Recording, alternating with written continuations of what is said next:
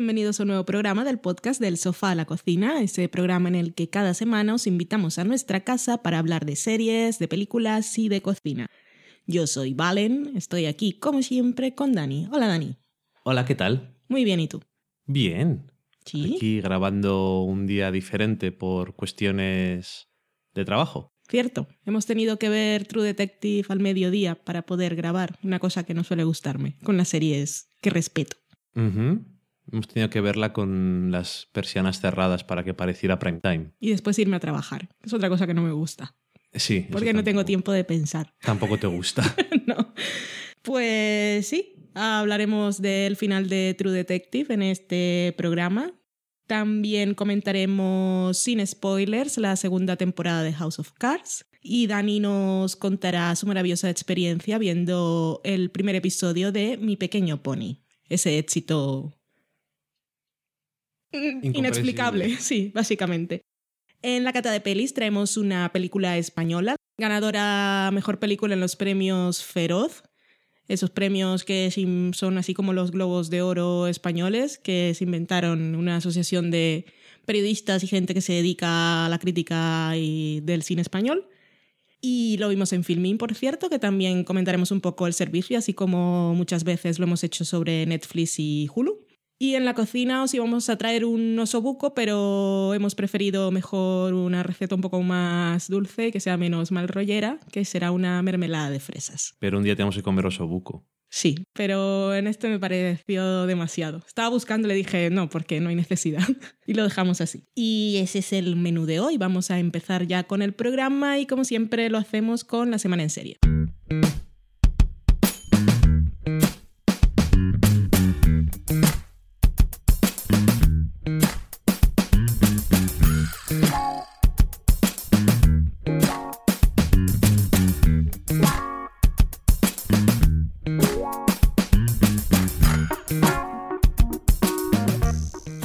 Empezamos la semana en serie con los deberes de Dani por haber perdido la apuesta de la porra de los Oscar y fue ver el primer episodio de Mi pequeño pony.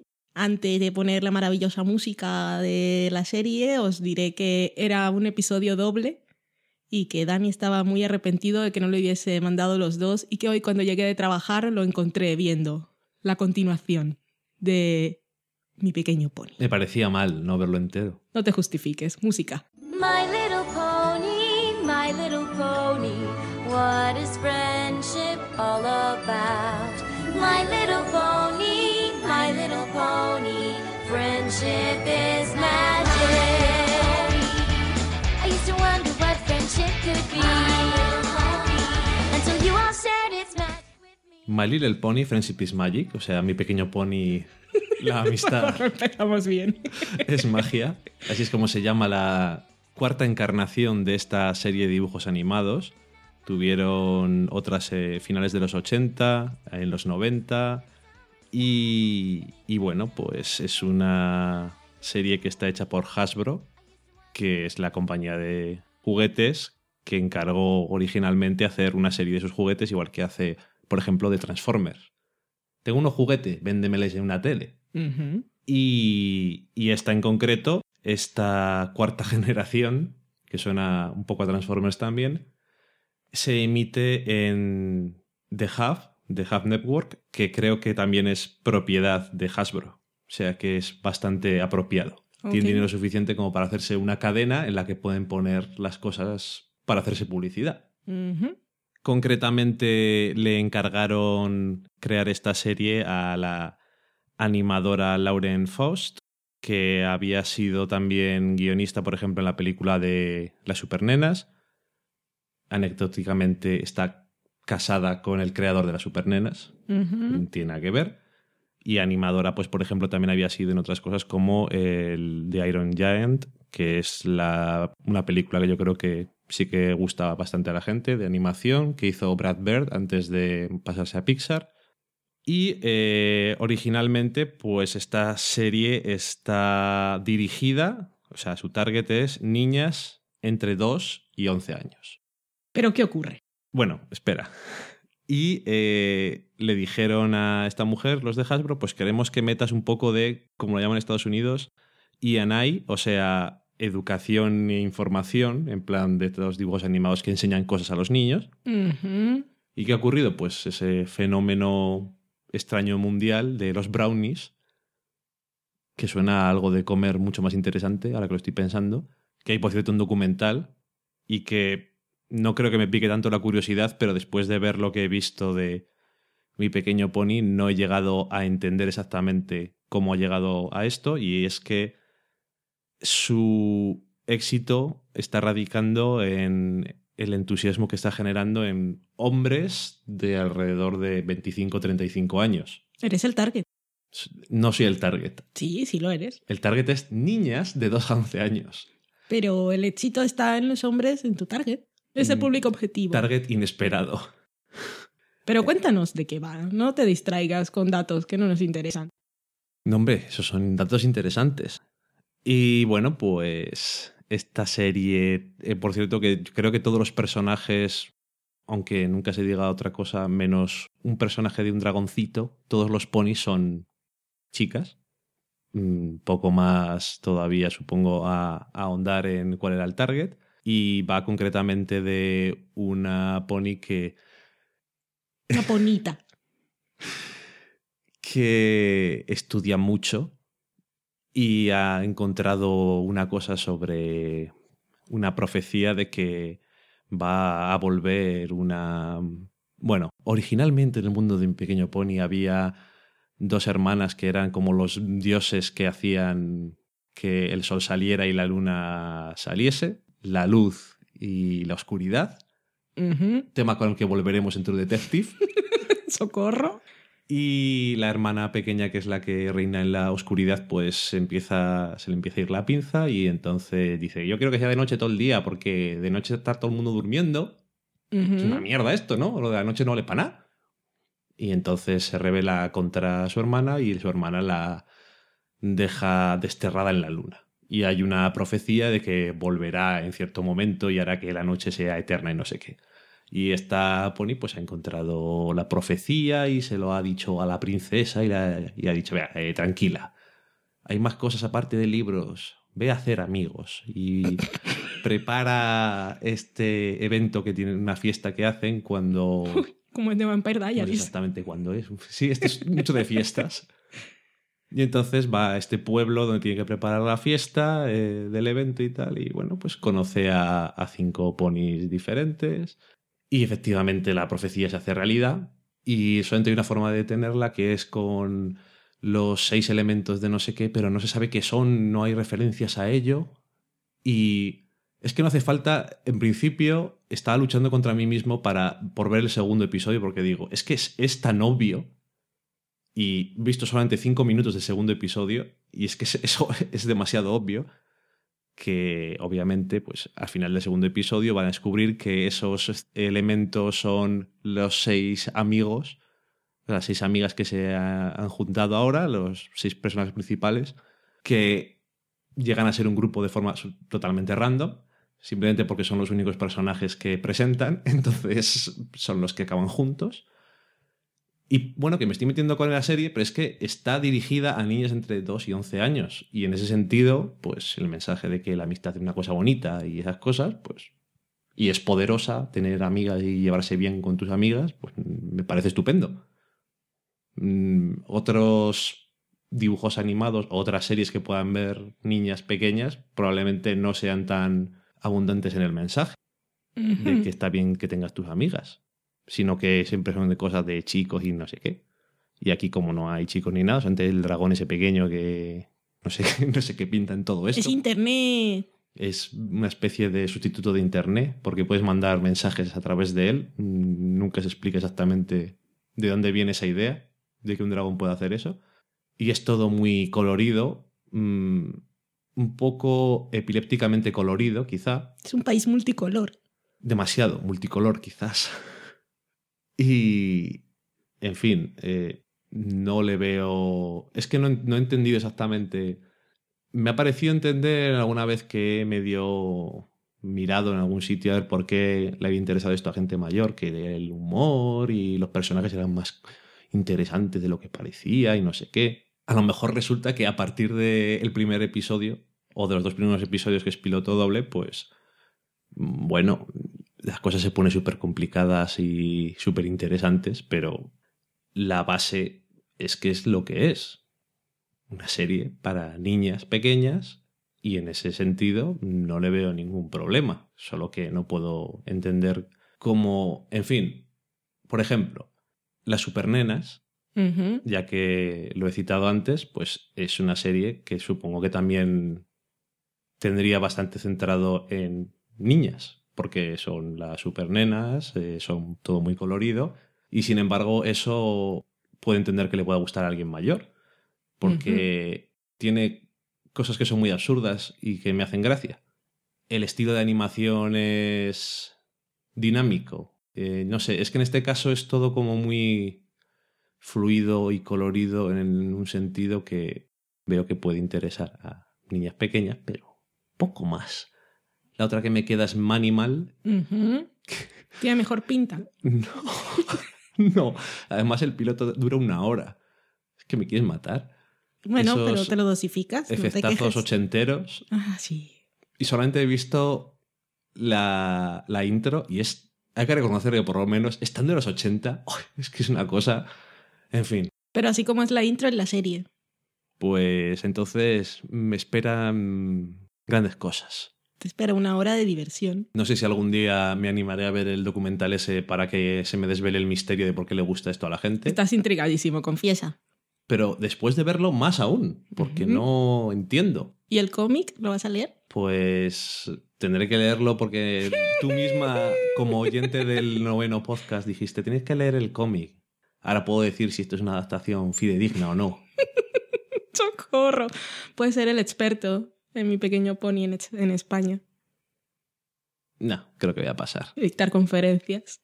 Creo que voy a pasar. Soy un friki renacentista, pero no llegaré ahí. ¿Cómo se llama el pueblo? No es Ponylandia. No, no me acuerdo cómo se llama. Jo, qué pena. Bueno, dejémoslo ahí. Ya nos contarás de Manimal en un futuro programa. Sí, en un mes o así, yo qué sé. Bueno, no tanto, no creas. Bueno, los dos próximos episodios que tenemos creo que van a ser especiales, o sea que... Pues el siguiente no es un mes. Con, justo con el retorno de Mad Men, ¿no? Manimal y Mad Men van mano a mano. MMMM. Está, es que está todo dicho. Emanems. Perfecto. Pues dejamos mi pequeño pony y nos vamos a House of Cards.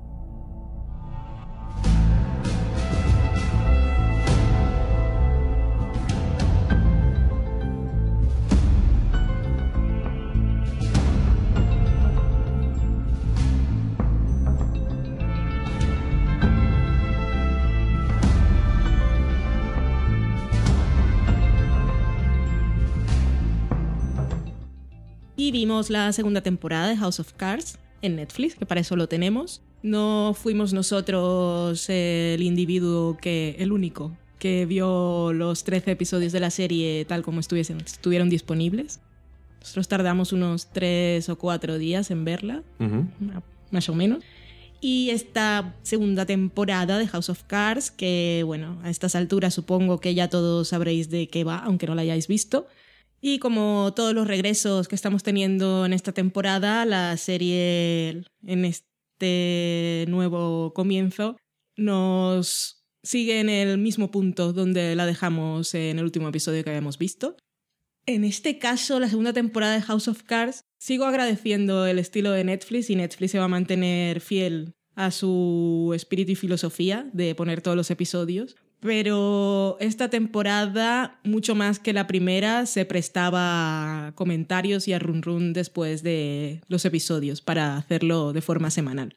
Unos más que otros, pero empezando por el primero, Sí. en el que hay una... Para mí fue una sorpresa, yo no sé si alguien dirá que no. Bueno, los que hayan visto la serie original, pues no, porque es algo que ocurría, pero fue para mí totalmente inesperado el giro que da al final. Bueno, no es un giro, pero algo que ocurre. Me gustó mucho más esta segunda temporada que la primera. La primera me gustó, pero la segunda me gustó más. Y creo que una de las claves es que Frank Underwood tenía antagonistas en esta temporada mucho más claros que en la primera. Y sí se le veía allí luchando un poco y que las cosas no le iban bien del todo, aunque seguía haciendo sus, sus cosas maquiavélicas, porque es un hombre al que le gusta el poder y hará todo para conseguirlo, que eso ya lo sabemos lo que vemos en la serie. Mm, Me gustaron mucho las chicas de la temporada, la nueva incursión, un personaje que venía de la primera, que ha tenido una trama que me hacía sufrir, pero que tiene una resolución que me parece justa con ella, aunque no sabemos qué será de su vida, pero me gustó mucho. Y esta serie, la clave está en el matrimonio Underwood. Más allá de toda la trama política y de consecución del poder con cualquier medio, es curioso que ese matrimonio que es tan poco expresivo físicamente en la manifestación de su amor, sea uno de los más estables de la ficción norteamericana. De una forma muy extraña, van juntos siempre en lo que hacen y se apoyan y se dan fuerzas unos a otros. Sobre todo Claire conoce muy bien a su marido, lo lee bastante bien y siempre encuentra la manera de darle el último empujón que necesita para hacer sus cosas. Y me gusta mucho el personaje de Claire porque a diferencia de Frank, que tiene eso de romper la cuarta pared en muchas ocasiones y decirnos lo que piensa de otros personajes y lo que está sintiendo en ese momento y cuáles son sus planes, Claire pues no sabemos generalmente lo que está pensando y solo lo descubrimos pues cuando, cuando ocurren las cosas o cuando revela un poco sus sentimientos. Y es un personaje que es bastante fascinante para mí. A mí, por una parte, la temporada ha hecho cosas mejor que la anterior y como tú dices, lo más llamativo es el hecho de que tenga un antagonista claro y no solo eso, sino que las cosas no le salgan bien y haya verdadero peligro para el protagonista. Y eso era algo que faltaba en la primera temporada, aunque en el fondo tampoco me llegó a disgustar la ausencia. O sea, yo la vi la primera temporada y no pensaba que necesitaba eso a tope. O sea, como que era algo que si no lo ponían iba a ser horrible la segunda temporada, pero supongo que para hacerla diferente Sí. y para que no sea exactamente igual que la primera temporada y ya sea como, venga, pues para que vayas a ir viendo la serie, sí, que está renovada con la tercera temporada, sí es que va a ser igual. Así que eso está bien. Pero yo creo que muchas cosas me ha gustado menos que la anterior. Y no sé por qué. Porque, eh, por ejemplo, el personaje que dices tú de la temporada pasada que tenía, bueno, ese destino un poco así mm, dramático y estaba atrapado, a mí me da pena porque lo han mantenido tanto en los márgenes de la serie, que supongo que es lógico porque es donde está, que no he conseguido llegar a hacer que me importe lo suficiente, me parece. Me parece que es interesante sobre el papel, pero después en la serie había muchas veces que decía, "Bueno, pues que pasen de esto un poco ya, a ver qué van a hacer ya con esto de una vez, a ver si se resuelve o hacen algo diferente. Me terminaba cansando un poco. Es que es un personaje que está para hablarnos del otro personaje, que sí No, está más sí. vinculado en la trama. Entonces es muy interesante en ese aspecto, pero no por ello es simplemente un objeto. Y eso No. sí me parece que está bien. No, eso sí, sí, eso, eso sin duda, o sea, eso está, eso está bien.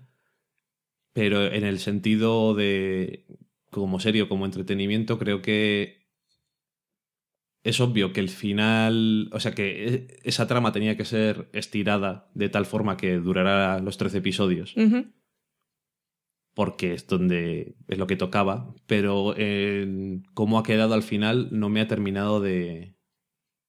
No me parecía inter- interesante siempre. O sea, siempre que pasaban escenas de eso era como... Me parecían demasiado parecidas muchas veces entre sí. Y sin embargo, si cogieras todos los trozos verías que es una historia que va teniendo diferentes cosas y cosas van cambiando y vas descubriendo cosas de diferentes personajes, pero aún así no me conseguía interesar para qué decir, a ver qué está pasando con ese personaje, por qué no hablan de él.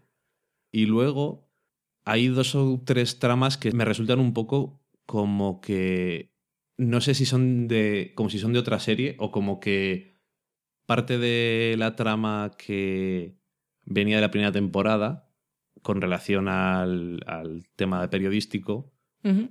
pues se va evolucionando a lo largo de la temporada de forma que se van apartando ciertas cosas a un lado de una forma que nunca sentía. Vamos a ver.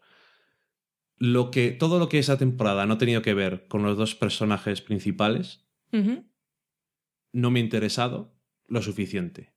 Aunque fuera interesante en mi mente. Nada. Viéndolo. Viéndolo no estaba. no estaba implicado en lo que estaba viendo. Con Jackie tampoco. Salvo el personaje de Jackie, que es. eh, para mí es el. Es el personaje femenino que más me ha gustado. O uno de los personajes. Bueno, es el personaje nuevo que más me ha gustado, eso seguro. Es el personaje que más me ha interesado porque es el personaje que parecía más una persona. Que podías entender sus formas de ver las cosas, podías compartir unas cosas y otras no, que no era todo blanco y negro en ciertas cosas, sino que era. que no tenía una agenda con todo lo que hacía, siempre. A veces sí, a veces no. Pero no, te, no me sentía cuando la estaba viendo, que es un problema que he tenido un poco con la serie este año, que todo, incluso cuando había cosas que se suponía que tenían que ser genuinas, siempre estaba sospechando que no, que no era genuino, sino que era una trama de alguna otra cosa, o alguien intentando engañar a alguien, o intentando aprovecharse de alguien para algo. Entonces nunca conseguía meterme en las cosas lo suficiente. Era todo demasiado... Es, o sea, es el estilo de la serie, pero este año, no sé, no he conseguido gustarme del todo eso. Y por ejemplo, Claire, que es un personaje que a mí me gusta mucho, me parece que en muchas cosas ha tenido mejor temporada que la temporada anterior, porque ha tenido más tramas y más cosas. Y sin embargo, algunas de sus tramas y de sus cosas era como que no encajaban dentro de la serie de alguna forma extraña, no sé por qué. Es bueno en el sentido de que era Frank estaba haciendo sus cosas y Claire estaba haciendo sus cosas y luego aparte tenían cosas comunes, pero eran dos personajes que tenían sus vidas, como ellos en cierto momento de la serie dice somos dos personas que tenemos nuestros objetivos y nuestras cosas diferentes y nos gusta y luego nos apoyamos entre nosotros.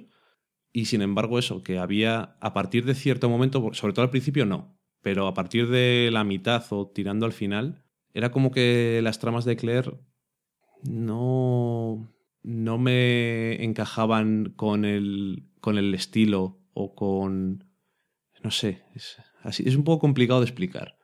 Que las tramas de Claire estaban mucho más que la temporada pasada, estaban mucho más vinculadas con Frank y con sus objetivos y- o con las implicaciones en contra que pudiese tener sus acciones en la carrera de su marido. Sí, Y todo, como siempre, pero es algo muy de la serie que hay muchas mentiras, pero dentro de esas mentiras hay algo de verdad que utilizan a su favor. la trama suya que empieza en una entrevista y acaba yendo a cosas de leyes y cosas así, en ciertos momentos que no sabía por qué estaba. Salvo, o sea, toda parte de las leyes y todo eso, al final me parecía que solamente era como eh, para el momento del final, o sea, para cómo terminaba. Y que según estaba ocurriendo, en, eh, implicaba, por ejemplo, a la mujer del presidente y todas estas Pero cosas. eso fue totalmente intencional. Una vez ya se había, una vez ya había ocurrido todo, que fue por accidente que empezó toda la trama política, porque en esa, perdonad los que no habéis visto la serie, que estamos siendo un poco ambiguos, pero si queréis verla no queremos fastidiarla, pero de todas maneras creo que si alguna vez la, si alguna vez la veis sabréis de qué estamos hablando. Hay una entrevista en directo y se descubren unas cosas y una persona que no tiene nada que ver, anónima, que ha sido víctima de alguna manera, eh, llama por teléfono. Y a partir de ahí empiezan todas esas cosas de leyes de las que estamos hablando. Eso fue un accidente que esa persona hubiese llamado, pero una vez eh, ocurrió, era la excusa perfecta para quitarse la- el foco de atención sobre Claire. Y lo de vincular a la mujer del presidente era una forma de empezar a estar cerca de ella para, bueno, para sus cosas. Que Frank Underwood quiere ser presidente. Sí, sí, sí. Vamos sí. a manipularlos. Sí, pero es como si de alguna forma eh, estos personajes que siempre has visto tan planificando y eso, aunque les salgan bien mal, bien o mal las cosas, partiendo de algo que es totalmente improvisado y que no se podía controlar, incluso lo anterior a la llamada, no conseguía encajarme bien con toda la Me gustaba más en el sentido de que su historia me hubiera gustado más si lo hubieran, si lo hubieran pulido más para que fuera más sobre ella. Ha sido sobre ella, pero más. Para que fuera más sobre ciertas cosas que tenían que ver con ella. En vez de. En ciertos puntos sí que se une con las ambiciones que tienen como pareja, pero incluso eso me hubiera gustado que fuera, hubiera sido más, más marginal aún, no lo sé. Es que era demasiado casual a veces eh, la relación o el interés que parecía que ponían porque tuvieron las cosas relacionadas, los propios personajes. Y ya que lo sentía así, me hubiera gustado más que hubiera sido más todavía algo suyo, una historia suya de forma más interesante todavía. No sé, Era una historia suya. pero más. No, es y no nos sé- contó muchas cosas sobre ella. Si es que no te puedo discutir eso, porque es que más que que no me guste, supongo que es deseo de que fueran, hubieran ido más todavía en esa dirección, no lo sé. Y luego toda la temporada, lo interesante es eso, que ha tenido un, un antagonista, pero en el tema de lo que estaba pasando y la política, me parece que al final estaba un poco cansado ya de que fuera siempre de lo mismo. Pero al fin y al cabo, eso también me hacía sentir, hacía sentir un poco más real, porque al fin y al cabo estas cosas no. En la realidad, si es que eso se puede decir algo de la realidad en esta serie, no son muy rápidas. Sino que son meses y meses de ciertas cosas. Pero al final ya. China, me da igual. Déjame vivir, no. No sé. es- Vamos, que no te ha gustado mucho. no me gusta. Creo que muchas cosas es mejor que la anterior, pero viéndola me le he pasado. No me lo he pasado tan bien como la anterior. Eh, no, nada, tenemos visiones diferentes, pero yo es que sí estaba con Claire todo el tiempo. Y debo decir que ya sé que Frank Underwood es un ser despreciable Sí. y sus ambiciones solo son egoístas, pero ah, hubo una escena clave que a mí me hizo decantarme y yo sí espero que consigas lo que quieras. Y era, fue la cena que tiene en su casa, en la que están él y Claire y el presidente y su mujer. Sí. Y entonces ver cómo se desenvuelve Claire, porque es la relación que tiene con Fran, de igual a igual, y cómo trataba el presidente a su mujer, yo dije, ojalá acabes encerrado por ahí. No, en ese sentido es una cosa que está... La temporada pasada daba más la sensación de que estaba... El balance de poder estaba desequilibrado. Y este año daba más la sensación de que estaban... de que eran iguales. Incluso hay una escena en la que ella le manda unas cosas de una forma muy vocal sí. que me, que me gustó. Es una escena, un momento, no sé. Es que no sé, es eso. Mm, a lo mejor si solamente... Si quitas todo lo que no hay alrededor de esos dos personajes y que en el fondo el personaje de Jackie me ha gustado por eso, porque parecía una persona y en ciertos momentos me carga el no ver ninguna... el no poder observar una relación entre dos personajes en la serie y no poder invertir en ella de ninguna forma, aunque quiera, porque siempre estoy sospechando que no es genuina. Y eso me pasa un poco de factura. Entonces, como ellos dos, sé cuál es la relación que tienen y sé que es muy genuina, esa parte, a pesar de que pueda ponerle peros, me seguía funcionando. Entonces, el resto de cosas, eh, argumentos y otros personajes no me terminaban de... Venía un personaje nuevo y decía, es que está haciendo, Eh, va con ellos, no, es mentira, Esta es una gente doble, triple, cuádruple, como el hombre este de prensa que llega el segundo. No sé, es que es complicado. Por eso me gustan los dos personajes principales, porque por lo menos dentro de esta serie sé a qué agarrarme con ellos. Sé qué es lo que quieren siempre y sé cuál es su relación entre los dos. Y sin embargo, los demás personajes me cuesta que me importen. Es que es una serie con la que es difícil, creo que no está hecha para que inviertas emocionalmente en los personajes ni te identifiques mucho. Un mundo que te queda un poco ajeno y es bastante fría en, en Sí. todo. Mm. Pero bueno, Pero bueno, ya sabes que a mí me gusta invertir emocionalmente en las cosas. a mí también. To- Yo invierto, yo invierto en las chicas. Todo dicho, viva Michun. Yo, Michun. Qué Gran grande. personaje, Qué Michun. grande. Es hora para poner en hashtag. Ahora que está de moda en la página BuzzFeed de poner hashtag en los episodios, como hacen bueno, vosotros, bueno, la gente que vive en España, ya saben que se pone un hashtag para seguir y supongo que en Estados Unidos también, o no lo sé. Sí, sí. Y claro, da para mucho juego la segunda temporada de House of Cards. Bueno, no diremos nada más. Aquí os quedáis con dos opiniones un poco diferentes, ninguna demasiado apasionada porque House of Cards no se presta para ello, pero bueno, sí, que a mí me ha gustado más. Si alguno de vosotros veis la serie, pues nos contáis si os ha gustado, si no, y nada más. Dejamos la serie de Netflix y nos vamos a comentar el final de True Detective.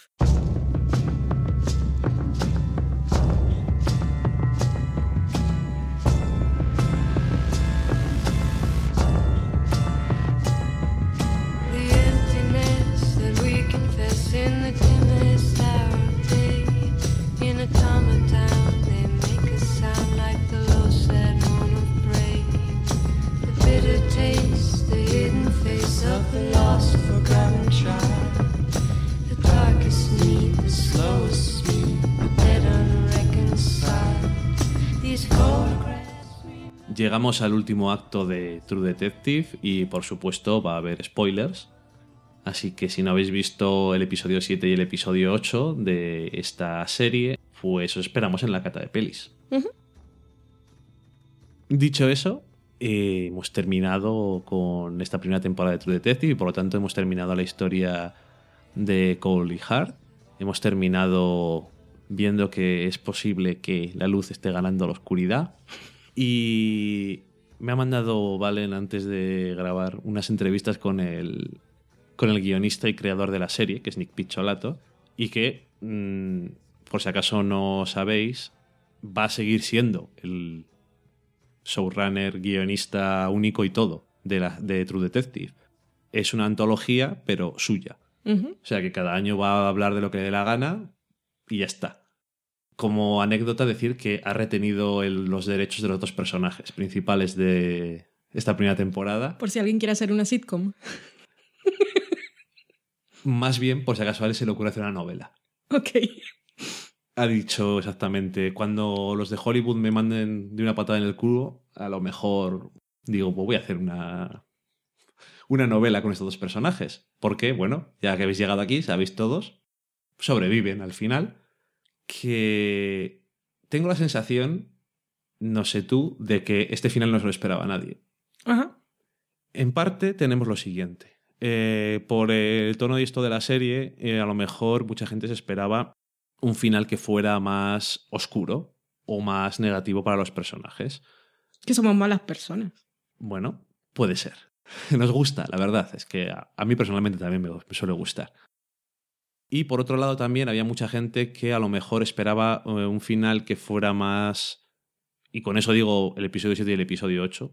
Que fuera más mm, ambiguo, más filosófico, etéreo.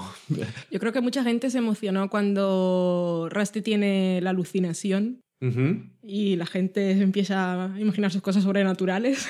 Bueno, decir que, antes de decir lo que opino yo de la serie, decir que eh, Nick Picholato no tenía ningún interés en nada sobrenatural en la serie. Uno. Si alguna vez ha habido alguna cosa que le ha llevado a la gente a pensar eso, según él, estupendo. Es que vista, una vez vista toda la serie y la idea que tenía este señor en su cabeza, yo me imagino que, al contrario que House of Cards, que le, puede funcionar más un semana a semana, esta es una serie que habría sido mejor verla en Netflix del tirón. Porque todo lo que se ha creado alrededor, este hombre, si no tenía ningún. in- Bueno, obviamente no tenía ninguna intención y ya estaba rodado, pero tenía que pegar unas flipadas cuando leía todas las teorías que salían. Sí, de hecho, a partir de cierto episodio confiesa que se mantuvo alejado de Internet porque no. Porque es que no tenía ningún sentido para él, pero que le- en cierto modo le gustaba el Claro. hecho de que si la gente hace conjeturas y hace ideas y teorías y cosas así, pues es porque se han implicado de alguna forma con lo que le estaba contando. Yo le diría que a lo mejor no se han implicado de una forma que a él le hubiera interesado en ciertos momentos. Él mismo reconoce que a lo mejor no ha calculado del todo bien exactamente la cantidad de cosas. Concretamente, pues por ejemplo, todas estas referencias a The King in Yellow. Eh, a él le interesaba la obra por el hecho de que trata sobre una obra, sobre una historia que vuelve loca a la gente. Nada más. De hecho, dice que no le gusta mucho el libro. No le parece que es muy bueno. Pues consiguió que se vendiera mucho. Sí, de hecho, dice varias cosas como: No compréis King in Yellow, comprar mi libro, que he escrito yo uno que es mucho mejor. mucho más interesante. O para él hay otros mm, grandes maestros de la. Si, si os interesa esta temática, os recomiendo otras cosas. Sí, otras cosas. Eh, uno de ellos no me acuerdo, otro creo que era William Faulkner. Mm, quiero decir, eh, para él esto, ni él ni Philly K. Dick, por cierto, no son de los grandes de la literatura.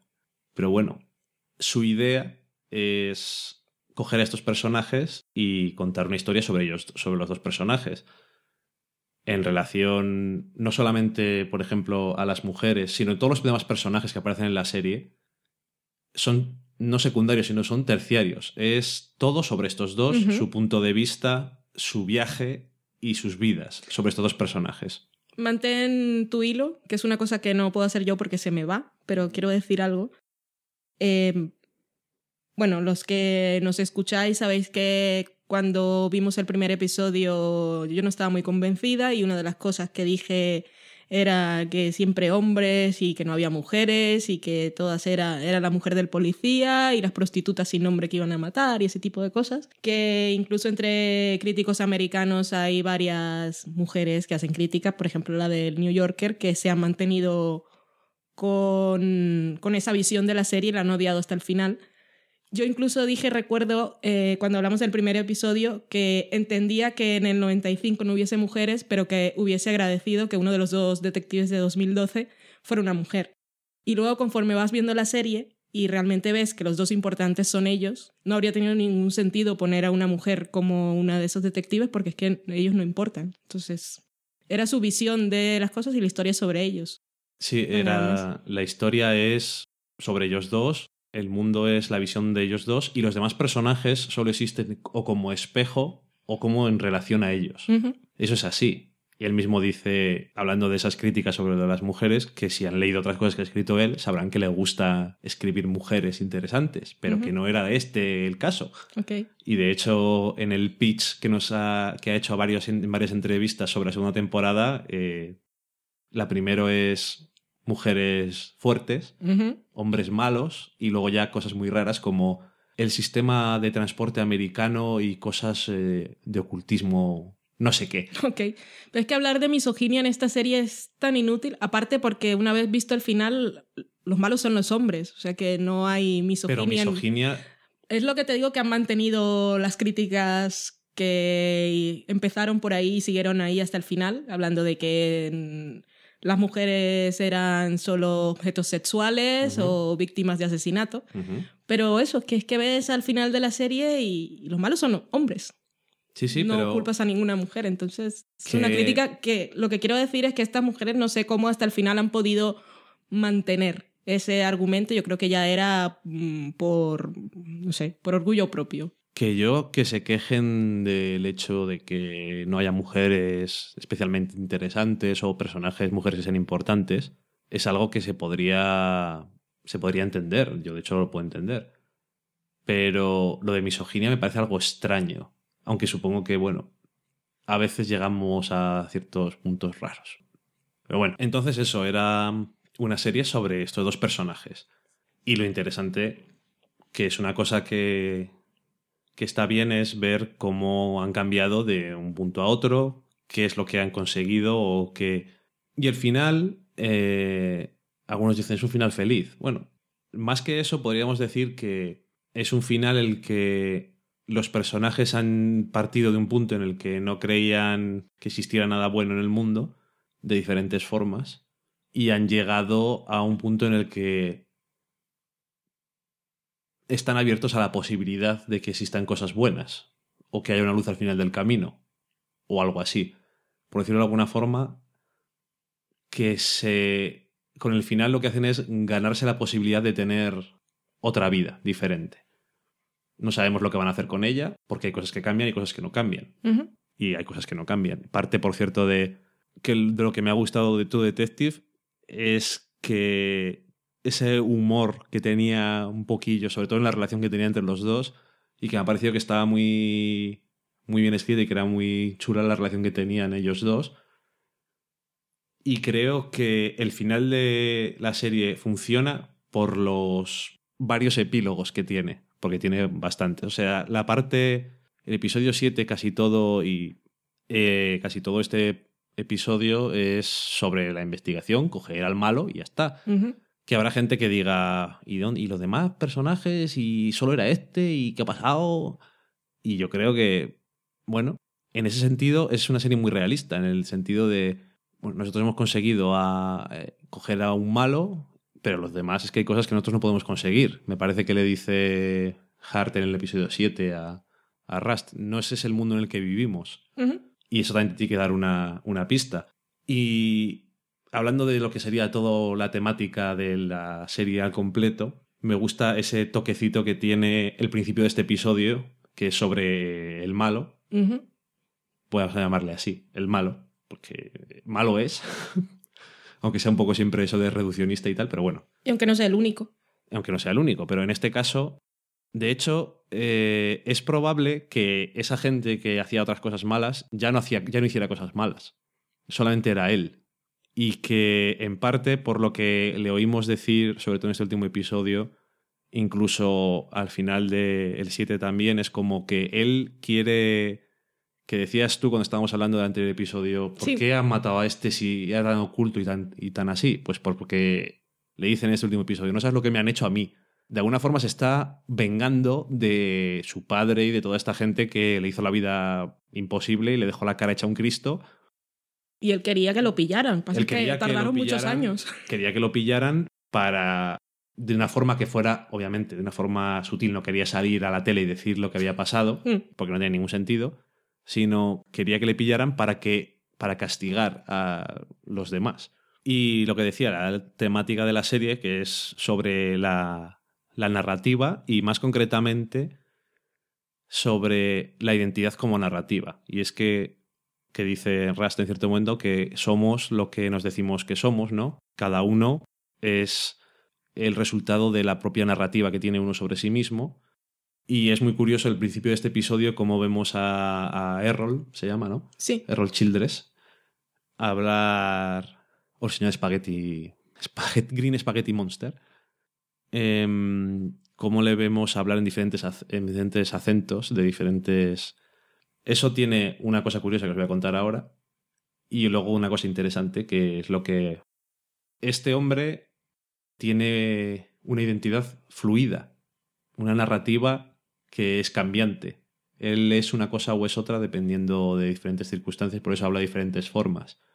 Y la cosa curiosa que ellos se habían inventado una backstory Ujú. que, vamos, él, Nick Picholato, que le contó al actor que lo interpreta, le dijo que él, desde pequeño, como tenía estas heridas en la cara, pues no podía hablar muy bien.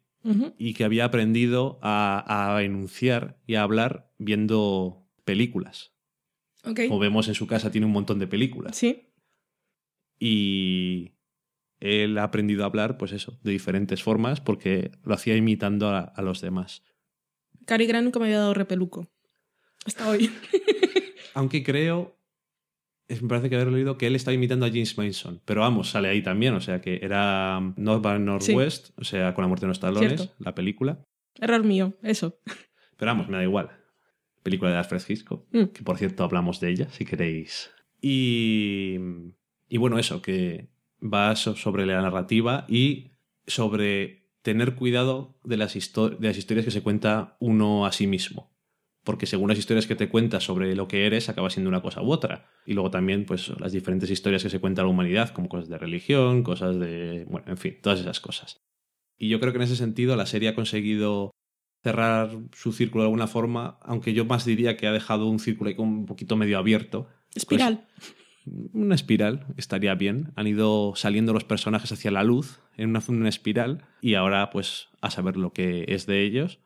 Y si cuando estabais viendo el último episodio habéis dicho, ¿por qué le está diciendo Hart a Rust? ¿Te acuerdas aquella vez que me contaste lo de cuando estabas en Alaska y qué es lo que hacías? Es que eso no, no entró. Había una escena en la que detallaba su infancia en Alaska. Rust, y no entró en el corte final. Hostia, en Alaska hay auroras boreales. Pues creo que puede haber. sí. Porque si él con su sinestesia y sus cosas tenía... pa- ¿Para qué quiere tele? Exactamente. O sea, era. Parte de esa infancia era el hecho de que miraba al, al cielo y escuchaba las estrellas y todo ese tema de la sinestesia que, si os fijáis, solamente casi se ha tocado en un episodio. Mm, El tercer episodio, creo que era. sí. Entonces, es- es un poco random, ¿no? Que esto queda ahí, ¿no? Y Mm. tal, pero está ahí. Y al final, con True Detective, pues ha pasado eso, que cada uno se ha contado unas historias diferentes, hemos estado contándonos historias sobre lo que tenía que ser la serie o sobre lo que creíamos que era la serie, y al final la serie era lo que era. A lo mejor también las pistas estaban ahí de que era lo que era, pero nos hemos distraído con otras cosas mucho más flashes y mucho más atrayentes. Y a mí personalmente me ha seguido gustando. Entiendo que el final es un episodio en muchas cosas que es como convencional, por decirlo de alguna forma, pero al mismo tiempo yo creo que mantiene perfectamente la serie todo lo mismo que tiene la serie y por cierto que el director Fujinawa Fukunaga. Fukunaga, perdonen ustedes, eh, hace muy buen trabajo en esta serie. Me parece que en el primer episodio se veía bien, pero después, según va pasando la serie, se ve todavía mejor trabajo y la verdad es que la pinta de la serie es, es estupenda. Y bueno, los actores y todo esto, pues es, es una cosa que me parece que es lo que ha conseguido que la serie sea exitosa, pues por Matthew McConaughey y por Woody Harrelson, que yo creo que probablemente el pobre hombre no se va a llevar demasiados aplausos, pues porque el McConaughey, no lo como dicen así. aquí, eh, porque, Mati. porque Mati, como dices tú, tu amigo, la verdad es que está estupendo, pero bueno, últimamente el hombre seguirá siendo siempre de Texas, pero siempre está bien. Mm. Y, en fin, yo estoy contento con la serie. Me gusta además que ha dejado ciertas cosas abiertas, pero de forma queriendo. Y este era el final que tenían pensado desde el principio y a mí personalmente no me ha defraudado. No me lo esperaba, eso, eso es totalmente cierto. Pero siempre me ha, me ha gustado verla. Y no puedo esperar el año que viene. La verdad es que me parece un formato además interesante porque se termina y ya está. Y en ese sentido, pues está bien también que en teoría son personas que no van a volver a aparecer nunca. Y está bien que les dejes en un, con un cierto buen sabor de boca de a saber qué pasa con ellos, pero bueno, por lo menos a saber qué pasa con ellos, que matarles sería muy fácil. Es que en ese caso, sí, el episodio final puede parecer muy convencional, pero de cierta manera trasciende el género, porque lo que esperarías es que muera alguno de los dos, o que mueran los dos, o alguna otra cosa así, y que te den este final en el que ellos encuentran de algún modo esperanza y, y que se reconocen como amigos, esos dos seres que están ahí solos, que al final creo que lo comentamos cuando hicimos, no cuando hablamos del primero, sino cuando hablamos de los tres primeros episodios. Creo que dijimos que toda, todo el rollo filosófico de Rusty igual era un mecanismo de defensa para, para sobrellevar el dolor de la pérdida de su hija. Y al final hemos visto que, que sí era así. Que sí era así. El hombre estaba... Es que cuando para mí el, el final puede ser un poco... Puede que alguien lo vea como cursi, pero a mí me parece, por las cosas que se dicen y las estrellas y no sé qué, pero a mí me parece bonito que el, que el guionista les haya dado ese final. Y que una persona como Ras que ha vivido tantos años sin fe en nada y pensando lo peor de la humanidad y que su peor castigo era estar vivo, que se reconcilia de alguna manera consigo mismo. A partir de aquí no sabemos qué va a pasar con ellos. Pero me pareció bastante, yo no sé si él lo pensó en su momento, estoy hablando de Nick Pizzolato, pero me parece hasta arriesgado que haya decidido mostrarnos un final así y aún así me parece súper coherente porque son dos hombres que han visto cosas horribles en la vida y ellos son los que más detalles tienen sobre el caso y saben que es horrible y saben que aunque atraparon a un malo, no, no acabaron con todo el horror que había y que matar a este hombre tampoco implica nada porque había demasiadas víctimas, incluido, incluido él mismo. Vale, que era un monstruo, pero lo que le hizo su abuelo y estaba viviendo ahí con su media hermana. O sea, son todo, es todo muy horrible. Y nosotros como espectadores también hemos visto todo ese horror. Entonces es como que de alguna manera el guionista también nos da un poco de esperanza a nosotros como espectadores, que por qué tiene que acabar todo mal. Sí, No sé. que la vida es horrible y la gente es horrible, pero bueno, siempre hay un silver lining, un rayo de esperanza. Y eso está, o sea, eso está bien, es el, el viaje de estos personajes Que tienen sus problemas y han fallado como hombres en muchas cosas y como seres humanos, pero al final lo que ellos querían era obtener algún tipo de justicia por cosas que se habían hecho malas y no paraban hasta conseguir la verdad. no podían solucionarlo todo y ese no es el único monstruo que hay en la faz de la Tierra. O sea, por lo menos ellos hacen justicia con algo y resolver ese caso de Dora Lang, Bueno. que era el primero. Era su malo, como dice Hart. Dice, bueno, nosotros hemos cogido al nuestro. Y es que más no, es que realmente lo dice, aunque no lo diga literalmente, es que más nosotros no podemos hacer. Ujú. Ya no son policías ¿Qué vamos, a, tampoco. ¿Qué vamos a hacer? O sea, ni siquiera son policías, pero ni aunque fueran policías podían hacer nada, como se demuestra realmente a lo largo de la serie. Hay cosas que es que no se pueden hacer en ese mundo en el que ellos viven y, por desgracia, en el que vivimos nosotros también. Hay cosas que siempre van a quedar impunes. Sí. Pero lo de las historias que se cuentan a sí mismos los personajes es algo que ha mantenido la serie todo el tiempo. Incluso lo vemos con Gerasi, el que ahora es sheriff. Cuando se da cuenta del horror, si es que él nunca supo nada, él lo que dice enseguida es, pero es que yo hice lo que me dijeron que hiciera, yo igual, igual si sabía o no, eso no lo sabemos, pero la historia que él se ha contado a sí mismo es, yo seguía la cadena de mando. Yo no soy responsable, prefiero pensarlo así. Hay que obedecer lo que te dice el que está por encima de ti y ya está. Y Marty y Rusty también se han estado contando una historia a sí mismos. Eh, Rusty se había inventado toda esa historia de que nada le importa, cuando en realidad es el personaje al que más le importan las cosas en esta serie. Y Marty, pues al final, ese momento de llanto en la cama es eso de que él también ha perdido a su familia y la perdió. Lo que decíamos que él hablaba siempre en las entrevistas, cuando hablaba de eh, me distraje pensando en otras cosas y no me fijaba en lo importante, que no estaba hablando del caso, sino de su familia. Sí, sí. Y en ese momento era lo que él más, más que es un resentía. momento muy triste que a veces tengo miedo de que alguien que vea ese final lo puede interpretar como un final feliz en el que ya están dándole el final feliz en el que Hart se vuelve con su familia y eso no podría estar más lejos de la realidad lo No, que y es muestran claramente el anillo de la mujer. O sea, Sí, esa es- familia no es suya. Él llorando por lo que ha perdido Hmm. porque su familia está allí con él, pero realmente está más lejos que nunca, porque nunca va a conseguir que sean su familia otra vez, y por eso llora. Y Rust supongo que llora porque no solamente por lo que ha sentido, sino por lo que ha enterrado durante todos los años, porque siempre una persona que estaba infiltrada, que siempre tenía que ocultar sus verdaderos sentimientos sobre lo que estaba pasando delante de él para poder sobrevivir.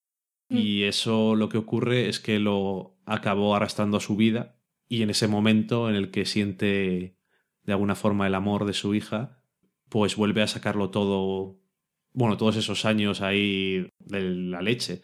Y no es que él de repente haya descubierto que existe algo más allá de la muerte o que por decirlo de alguna forma, haya encontrado a- algo de espiritual o religioso, porque al fin y al cabo él dice, y luego me desperté, o sea, sabe que él estaba soñando de alguna forma o estaba en coma. Es simplemente el sentimiento y la sensación lo que le hace contemplar, le hace, en ese momento era tan feliz, por decirlo de alguna forma, un poco a lo Buffy, Mm. que le hace contemplar que puede existir algo bueno en el mundo. Y quizás Parece- exista. Parece mentira que estemos hablando de estas cosas, hablando de True Detective y de toda la temporada que hemos visto, y aún así no me siento extraña. Y me ha sorprendido, pero me ha sorprendido, o sea, me ha sorprendido, pero mucho. Pero me ha sorprendido para bien. No lo he reposado, porque no me lo esperaba, pero me gusta. Y aún así, creo que me queda más claro que todas las ideas que iba manteniendo la serie no eran para que estuviéramos pensando en cosas sobrenaturales o tuviésemos que leer El Rey Amarillo. Por ejemplo, lo de quítate la máscara. Los dos personajes se quitan la máscara en este último episodio, pero no tiene nada que ver con cualquier otra cosa que hubiésemos imaginado. Rusty se quita la máscara y reconoce su dolor, y Marty también. Y al final es que hemos seguido la historia de ellos dos y me gustaba la, la dinámica que tenían. La escena que tuvieron en el coche me pareció súper chula cuando están hablando de lo que pasó con Maggie. Y es bastante sincera y es honesta y, y, Sí. y Rusty dice algo que, que es verdad, que... Y vuelve a lo de la narrativa. O sea, yo si quiero pensar que tú fuiste el culpable y no asumir ninguna responsabilidad, puedo hacerlo, pero al final todos tenemos una opción. elección. Sí. Y, y bueno, y yo elegí esa. No sé, está guay. A mí me gustó. Sí, ya te digo que para mí, más que lo de pistas sobrenaturales, para mí era esa meta de las cosas que te podías fijar, pero que no era sobre eso. Lo que pasa es que, es que como espectadores a veces podemos tender a Claro. que se nos vaya un poco la pinza en esas cosas. También vuelve a salir lo de hacer, no, no literalmente, pero me recordó a cuando, cuando acaba el primer episodio que dice Rusty, empezad a hacer las preguntas correctas. Hay que hacer las preguntas correctas siempre. Y en este episodio Marty dice, vale, el monstruo es espaguetis y tal, pero las orejas, ¿por qué son verdes? Esto es lo que no me cuadra aquí. Y a partir de ahí resuelven el caso. Sí. También me parece algo que, que venía y no sé. Claro, que dices lo Todo de las preguntas. eh, Nick Picholato decía que, bueno, en una de las entrevistas, ya no me acuerdo porque eran muy largas, decía que igual hay gente que dice, pero es que no, no han explicado esto o no han respondido a esto. Y que él dice que la serie, si se fijan de principio a fin, ha respondido las preguntas que ha hecho. Y que otras preguntas se las ha hecho la gente. Y que esas preguntas no las ha respondido porque nunca las preguntó en un principio. Solamente ha respondido a lo que ella misma ha preguntado. Entonces, yo, por lo menos, podría no gustarme cómo es el resultado de True Detective o ponerle más pegas o algo, que no es el No, caso porque Si te pones pues, preguntas que no se han resuelto, si lo Sí. pillas por ahí, sí. digo en general, pero ah, yo personalmente admiro el hecho ese de que tuviera una idea y quisiera, tuviera claro qué es lo que quería contar para entendernos. Y por cierto, que creo que se me ha olvidado antes, pero bueno, decirlo que una de las veces que me has interrumpido, entre comillas, lo de interrumpir, Lo siento. que no, si es que me has dicho no pierdas el hilo y es que lo he perdido, sin darme cuenta. Que él decía que lo de escribir a estos dos personajes, y que eran los dos únicos personajes importantes y que importaban en la serie, que eso era mucho más complicado que no hacerlo, que era que para él había resultado muy difícil y lo que más desafío le había supuesto hacer que todo lo que pasaba en la serie era desde, su desde el punto de vista de estos personajes o un reflejo o en relación a ellos. Todo lo único que importaban era ellos dos. Y que si hubiera tenido un reparto de personajes más numeroso o más personajes interesantes, contar la historia era más sencillo, pero que quería contarlo solo con ellos dos. Que no es fácil, el punto de vista siempre es el de ellos. Solo vamos un momento al punto de vista de Maggie porque la están entrevistando. Luego nos pasan a- al punto de vista del asesino para que sepamos un poco de él, porque Sí. si no, cuando ellos lleguen no tenemos tiempo de descubrir nada. Eso es Y básicamente. un por- poco el punto de vista de los dos detectives que los vemos, que, que en el fondo también descubrimos que ellos tienen ganas de hacer las cosas bien y si quieren ser buenos detectives y resolver algo, que dudábamos un poco de ellos. Sí. Que lo que decía sí que vemos parte de lo del asesino, que eso es una cosa que eh, Picholato decía que como habían como se habían inventado todo sobre este personaje, como lo habían escrito, que es una cosa que está muy bien hacer, aunque luego no vayas a usar las cosas, el escribir toda, todo el pasado, todas las motivaciones, incluso saben perfectamente cuáles eran sus motivaciones y qué es lo que pretendía. Yo personalmente solamente puedo decir que él quería morir y de alguna forma llegar a algo, ya saber a qué leches quería llegar, pero él quería que llegara a esa muerte de alguna forma para ascender o no sé qué. Bueno, muy bien de la cabeza no estaba. No, no. Eh, eh, no. O sea, no es más que verlo. Pero eso, que daba esos primeros minutos al personaje porque pensaba que merecía el espectador saber algo más del personaje, ya que iba a ser él el, el objeto de, de esa cacería, el final de todo esto, ¿no? Que darle un poquito más de. Y bueno, lo que te decía, que era que es importante saber todo el pasado y todas las cosas de los personajes, que está bien porque él sabía cuáles eran las motivaciones del malo. Entonces, ¿a quién se lo explicó? Pues al hombre que interpreta al personaje y a los que decoraron Carcosa, para que ellos supieran cuáles eran las intenciones que tenían en su mente. Y yo creo que esas cosas, esos detalles se notan. Aunque uno diga, es que más dará. Pues a lo mejor da igual, pero yo creo que de alguna forma hace todo más creíble dentro de su mundo. Hace que los detalles sean mucho más potentes. No sé.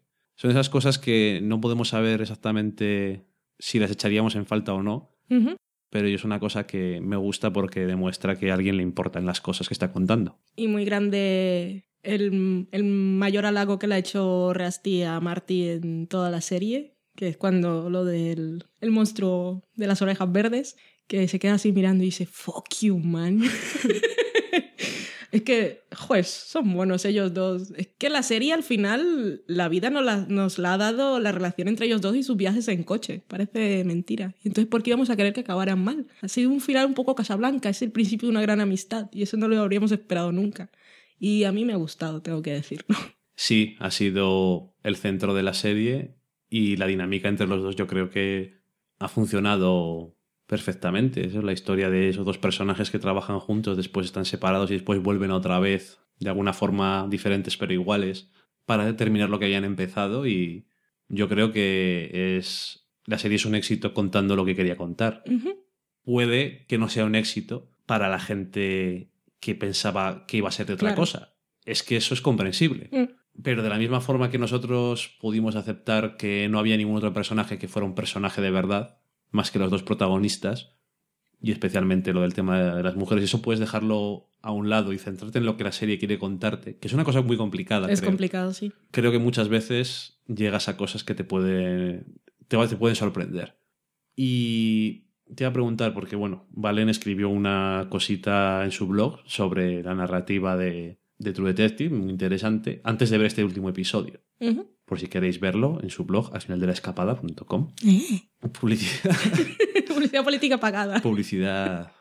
Hola, soy Valen y apoyo este mensaje, me gusta más. Te iba a preguntar sobre eso que habías escrito, que hubieras escrito, ¿crees que hubieras escrito algo diferente después de este episodio? ¿O realmente crees que una vez que has visto este episodio encaja todo bien con eso que tú escribiste y tenías sobre lo que habías puesto una buena idea de, de la serie? Pues no, no habría escrito algo diferente y si no lo hubiese escrito me habría arrepentido porque a posteriori no habría, no habría tenido gracia. Pero es que lo decía en el post que la serie iba sobre cómo se cuentan las historias y sobre cómo nos contamos historias a nosotros mismos. Y lo vi en este último episodio y creo que dijiste algo leyendo en esas entrevistas que también era lo que decían en Pizzolato. Y es que fue lo que sentí en la serie, es que fue lo que más me atrajo y por eso no me distraje con tantas teorías. Y no es que estuviese, no es que estuviese segura de que ninguna de esas teorías fuese a salir en el último episodio, pero yo había elegido contarme a mí misma esa historia y estaba conforme con ella y era lo que me gustaba de la serie y me lo estaba dando, así que no, no Pues has tenía tenido suerte pensar. entonces. Sí, por eso estoy, por eso estoy contenta con el final de la serie. Entonces estás contenta de que la lata de Lone Star que bebe. Es que me Rusty- llegó hoy, es todo tan perf- Hoy es lunes, es el día después del lunes 10 de marzo de 2014, el día después de la serie, del final de la serie. Y me llegó hoy la lata de cerveza Lone Star vacía que había comprado en eBay. Fue todo La- tan perfecto. la tenemos presidiendo el salón. Muy bien, muy apropiado. Vale, pues contadnos vosotros qué os ha parecido la serie en general y sobre todo el último episodio, si estáis conformes o si no. Yo creo que es un final de serie bastante que se puede dar bastante a polémica, precisamente por eso, porque si estabas más distraído con toda la mitología sobre el caso, puede ser decepcionante y lo entiendo. Entonces, nos gustaría saber qué pensáis y si sois positivos como nosotros o pensáis algo totalmente diferente. ¿Qué pensáis de ese medio minuto de paisajes en un helicóptero? Y nada más, acabamos en un punto alto para nosotros la semana en serie y nos vamos a la cata de pelis.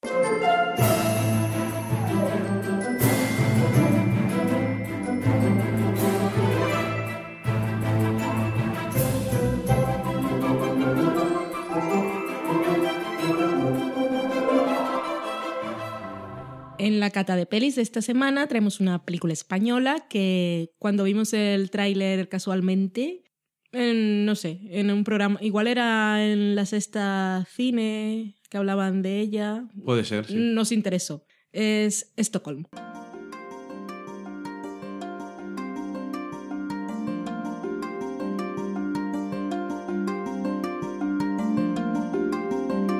Esta película española está dirigida por Rodrigo Sorogoyen, que es conocido en la televisión por, bueno, dirigió Impares, La pecera de Eva y Frágiles, y en fin escribió el guion de la película Ocho citas.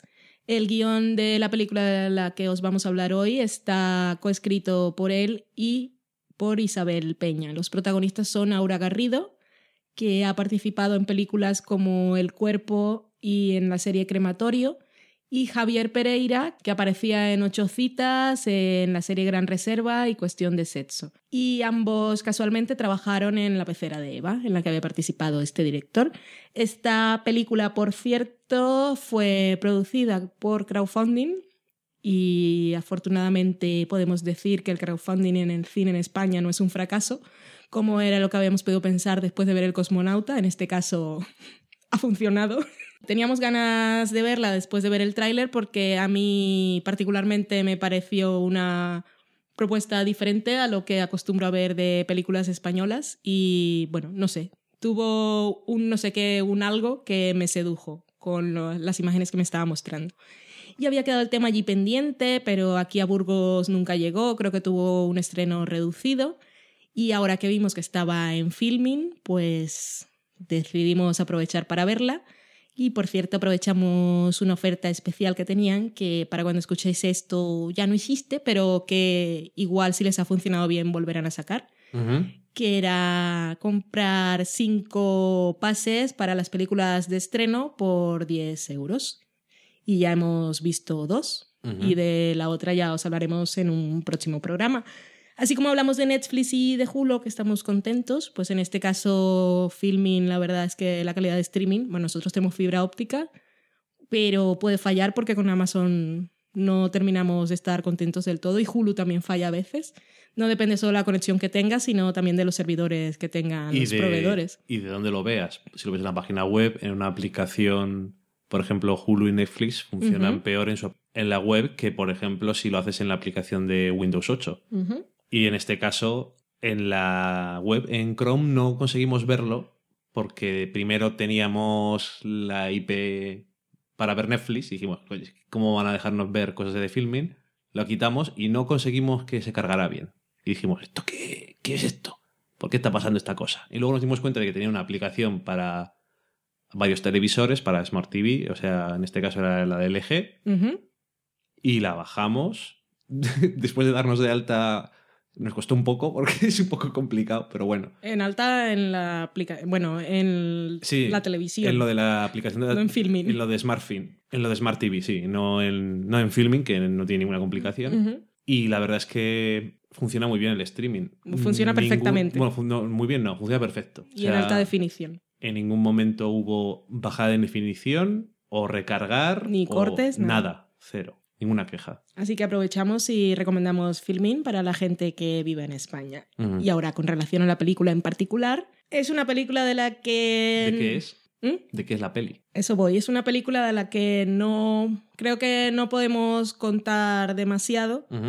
Porque hay un momento en el que la película se parte en dos y los porqués no podemos contarlos porque es parte del viaje y si no arruinamos la experiencia. Pero decir que son dos personajes, no hay más. Esta es una película, ya os hemos hablado del Mumblecore y esta para mí es una película del Mumblecore español porque son dos personajes, diálogos naturalistas y no hay decorados. Son localizaciones que vas pillando por la calle y, y pocos espacios. Madrid en este caso. Sí. ¿Y qué nos cuenta la historia? Pues son dos jóvenes que son esto, Aura Garrido y Javier Pereira. Yo diría que la protagonista es ella. Son dos jóvenes que se encuentran en una fiesta una noche en Madrid y él decide perseguirla y convencerla hasta llevarla a su casa. Hay un juego de seducción durante toda la primera parte de la película. Pasan toda la noche juntos y cuando aparece el sol de la mañana las cosas cambian radicalmente y no podemos decir nada más. Ese cambio que hay en la historia se ve también en la forma en la que está rodada la película. La primera parte de la película utiliza todos los recursos que tiene el cine, música, elipsis, cámaras lentas y todo lo que quieras para transmitir una atmósfera. Y la segunda parte de la película, esto es una cosa que igual el señor director estará muy orgulloso, pero yo tengo que decirlo porque fue así. Tiene un tono janeque que me sorprendió bastante y no esperaba encontrar en una película española. Y ese tono lo mantiene también en la propuesta de dirección, porque son. Aquí ya no hay música extradiegética, no hay montajes extraños, es la cámara fija, planos largos y todo muy iluminado y crudo. Es una película sencilla, es una película que puedes ver que no tiene muchos recursos económicos, no tiene mucho presupuesto, pero que lo que tiene lo aprovecha bien en función de la historia.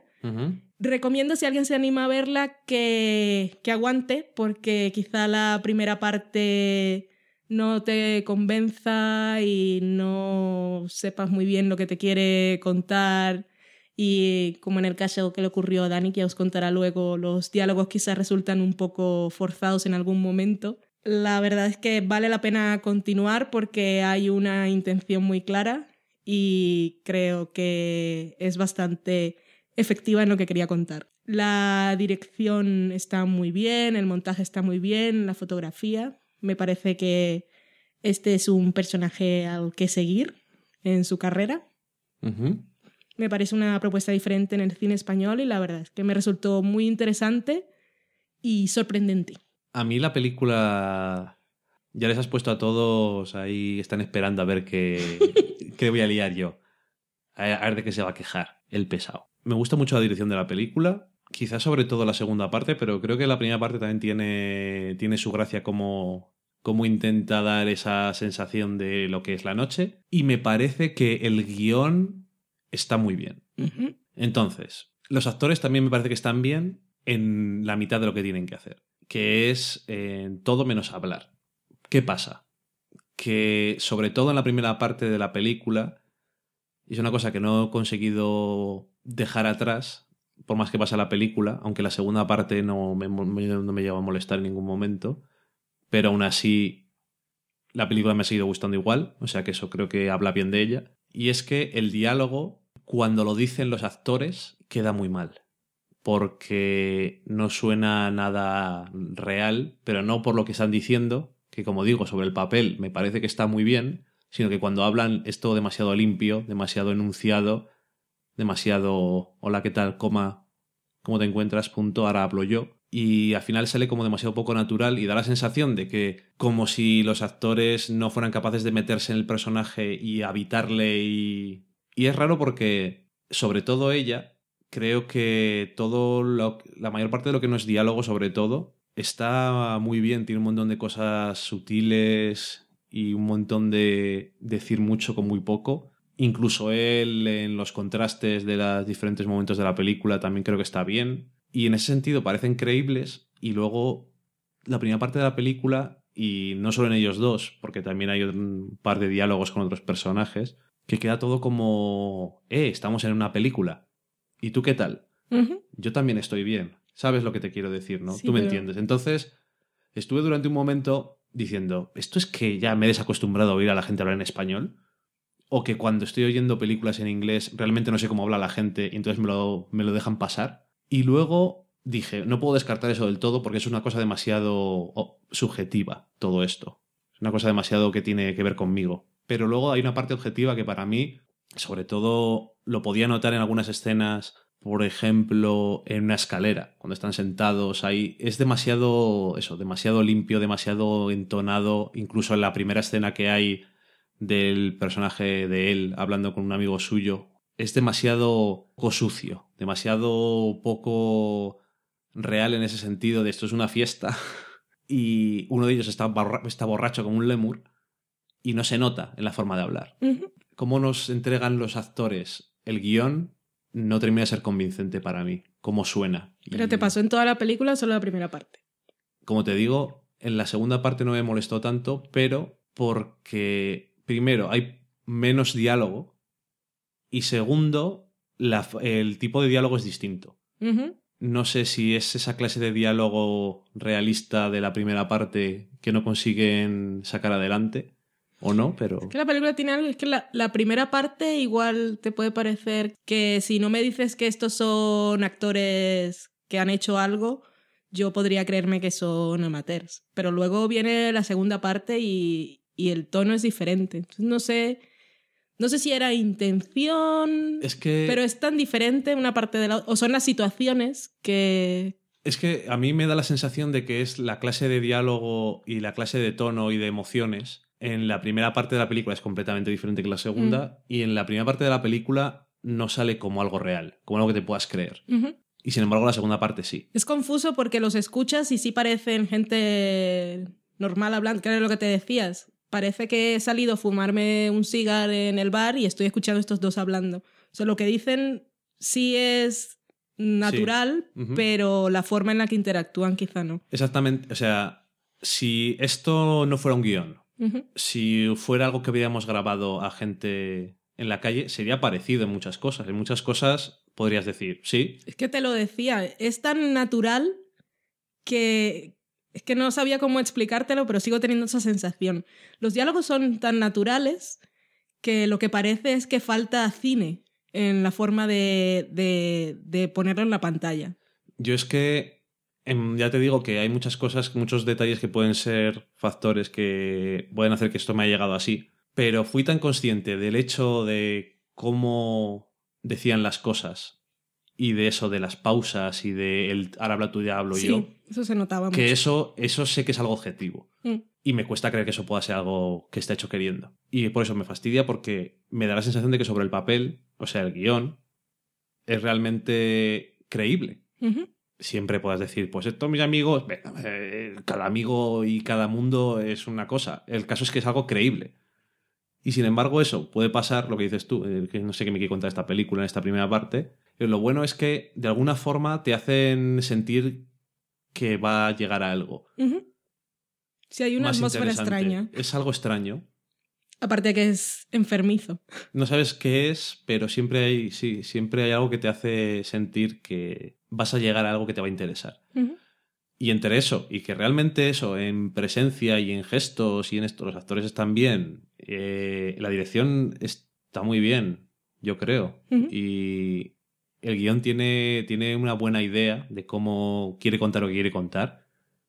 Y como dices tú, eh, al final la historia es, yo creo que la historia es sobre ella, aunque no lo parezca en un principio. Que al final la película yo creo que sale triunfante. O sea, es una película que me ha, que me ha gustado. Y me ha gustado en una parte más la idea que la ejecución, pero al final me ha gustado y me gusta cómo incluso al final se puede interpretar de un, se puede interpretar alguna cosa. Bueno, ya lo hablamos cuando se terminó, porque hay cosas que a veces no me puedo. Digo, ¿esto lo guardo para el podcast? No. Porque Pero- son spoilers para empezar. Sí. Pero para seguir es que no me puedo aguantar. Tengo que decirlo en el momento porque. En fin.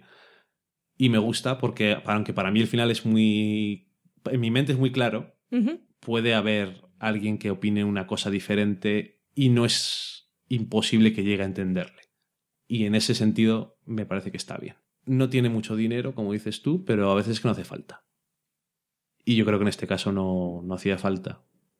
Sobre todo la segunda parte, la cámara que es una de estas famosas cámaras digitales en red One o algo así, no recuerdo cuál es. Podía haber sido otra cámara diferente, pero aparte es que se ve bien Sí. pero eso en la segunda parte, eso es el plano fijo y el mantener las cosas en, una, en algo fijo que igual tradicionalmente se seguiría a otro personaje o se iría a otra cosa en la que está pasando en teoría algo más. Y eso funciona muy bien. Y yo creo que la primera parte de la película tienes que verla como es totalmente necesaria, pero gracias a la segunda parte la película realmente existe y merece la pena recomendar. Sí, le recomendamos desde aquí. Ya nos contaréis si la habéis visto, si queréis, o si la veis después, qué os ha parecido. Pero es eso, es una película con dos personajes que transcurre una noche y una mañana y que al principio puede parecer que son dos niñatos de fiesta, pero se convierte en un drama psicológico que a mí me ha sorprendido bastante. Yo la recomiendo. Mm, mm. Y dejamos la cata de pelis y nos vamos a la cocina.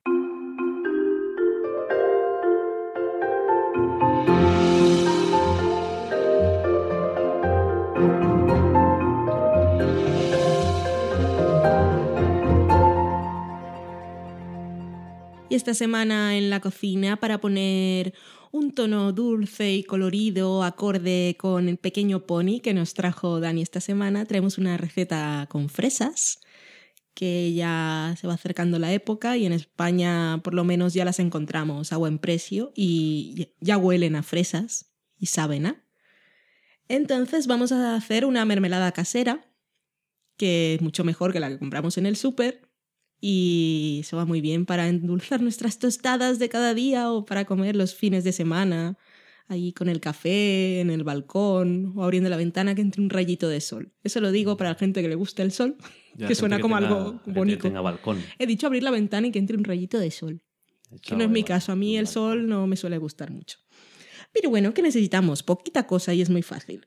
Aquí tenemos, por ejemplo, en esta receta, que es de gastronomía y FIA, para hacer esta mermelada que es de fresas con pimienta, que le da un puntito sorprendente.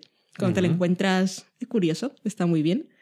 Necesitamos un kilo de fresas, dos cucharadas de bayas de pimienta, en este caso son de esas que vienen las bolitas de pimienta de varios colores que venden en, en los frascos de especias, pero bueno, si no, podéis usar solo la que tengáis por casa. En este caso, la proporción es un kilo de fresas y 700 gramos de azúcar. Esto es al gusto del consumidor. A mí me gusta un kilo de, bueno, kilo de fruta y medio kilo de azúcar. También depende También mucho depende de la fruta. El dulzor de la fruta. Exactamente. Pero bueno, eso depende de cada uno. Si queréis hacerlo más dietéticos, podéis usar no azúcar, sino fructosa, que lo venden seguro en el Mercadona, por ejemplo. Edulcorante. Edulcorante. La fructosa es, es- es más mejor que el edulcorante. Pero bueno, podéis poner lo que queráis. En este caso, pues la receta base es eso, un kilo 700 de azúcar. Entonces, lavamos las fresas, le cortamos el, el peluquín de hojas y las troceamos. Las dejamos reposar durante un par de horas con el azúcar en un bol para que desprendan el jugo. Luego ponemos las fresas con el azúcar y el juguito que han soltado en una cazuela a fuego lento y las dejamos cocer. Vamos removiendo de vez en cuando con una cuchara de madera y hay que ir retirando la espuma blanca que se va formando. Exactamente no sé por qué, es mala, pero dicen que la quite, como cuando hace el fumet, Y en este caso la Y quitamos. como es en esos casos, como cuando haces una sopa o cuando haces. Eso es quitar grasa y cosas que se forman. O por ejemplo, cuando estás haciendo garbanzos quita, o alubias, lo que se forma también se suele decir que es lo que da los gases. Ok. Son grasas y son cosas que, que no se digieren. Estábamos hablando bien. de fresas tan bonitas y de sol, has venido con los gases. Cosas que no se digieren bien. Ok.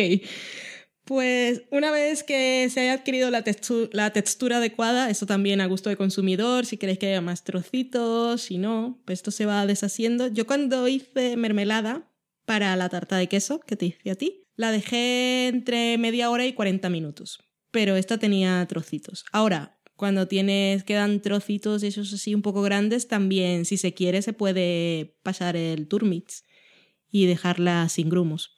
Pero eso a gusto de cada uno. Entonces, esto podéis ponerla directamente en los tarros y quedaros uno, llevarle uno a la suegra, uno a la madre, uno al jefe, y repartir lo que os salga. O si hacéis muchos y son solo para vosotros, pues en unos tarros de cristal, limpios por favor, bien tapados, se ponen al baño a María para que quede la conserva bien protegida y luego vais sacando conforme lo necesitéis. Había dicho que era una mermelada de fresas con pimienta y se me ha olvidado. Hasta este punto era una mermelada de fresas tradicional. Pero si queréis hacerla con pimienta, espero que no estéis escuchando la receta conforme estáis preparando el plato, porque entonces es un fail. Una vez ya la mermelada tenga la textura que vosotros queréis, es cuando se introduce la pimienta y ahí la dejamos unos 10 minutos, si no más. Ujú. Luego se saca. Que la pimienta no tiene que estar en polvo, le dejáis los granos, pero esto si la untáis se ve los granos, que no los comáis, porque entonces el desayuno ya no será tan agradable.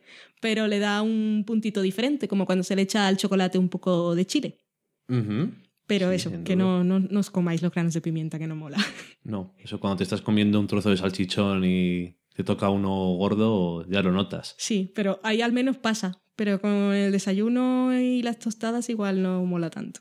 El otro día se- desayunaste pizza Jalisco. No te rajes.